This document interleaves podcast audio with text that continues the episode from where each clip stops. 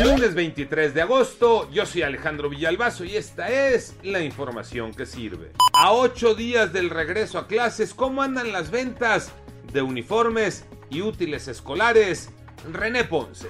Vendedores mayoristas y minoristas de útiles escolares se quejan de las bajas ventas que han tenido este año. Afirman que sí se vendió un poco más, pero prácticamente este incremento es imperceptible. Esto a pesar de que algunos pequeños sí regresarán a las aulas. Estamos hablando de comercios, papelerías y pequeños puestos ambulantes. Todos se enfrentan los problemas que ha traído consigo la pandemia y el confinamiento que han debido enfrentar. La situación es tan difícil que algunos no descartan incluso cambiar de giro.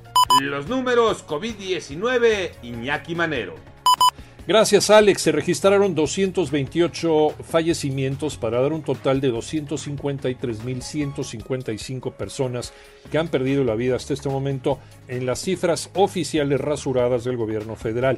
Los casos confirmados aumentaron en 7.658. Ya son 3.225.073 personas infectadas. El semáforo epidemiológico del 23 de agosto al 5 de septiembre queda de la siguiente manera. Chiapas en verde, amarillo, Baja California, Baja California Sur, Chihuahua, Coahuila, Sinaloa, Guanajuato y Yucatán en naranja, Sonora, Durango, Zacatecas, San Luis Potosí, Veracruz, Nayarit, Jalisco, Aguascalientes, Michoacán, Querétaro, Estado de México, Ciudad de México, Morelos, Tlaxcala, Oaxaca, Quintana Roo y Campeche.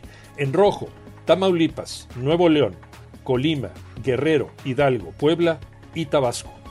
A vacunarse y a seguirse cuidando. Resultados de la fecha 6. Gabriel Ayala, adelante Gabo.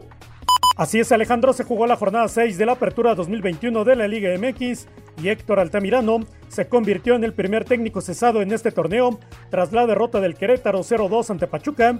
Así lo informó a través de un comunicado el club de los Gallos Blancos. En los otros resultados, Tigres venció 3-0 a Mazatlán, Atlas y Toluca empataron a 0, al igual que el Atlético de San Luis y Cruz Azul, y Monterrey Guadalajara. León y Santos también empataron pero a 1. Pumas consiguió su primera victoria al derrotar 2 0 al Puebla, que continúa sin ganar.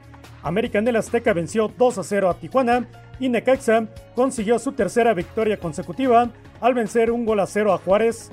Yo soy Alejandro Villalbazo, nos escuchamos como todos los días de 6 a 10 de la mañana, 889 Noticias y en digital a través de iHeartRadio. Pásenla bien, muy bien.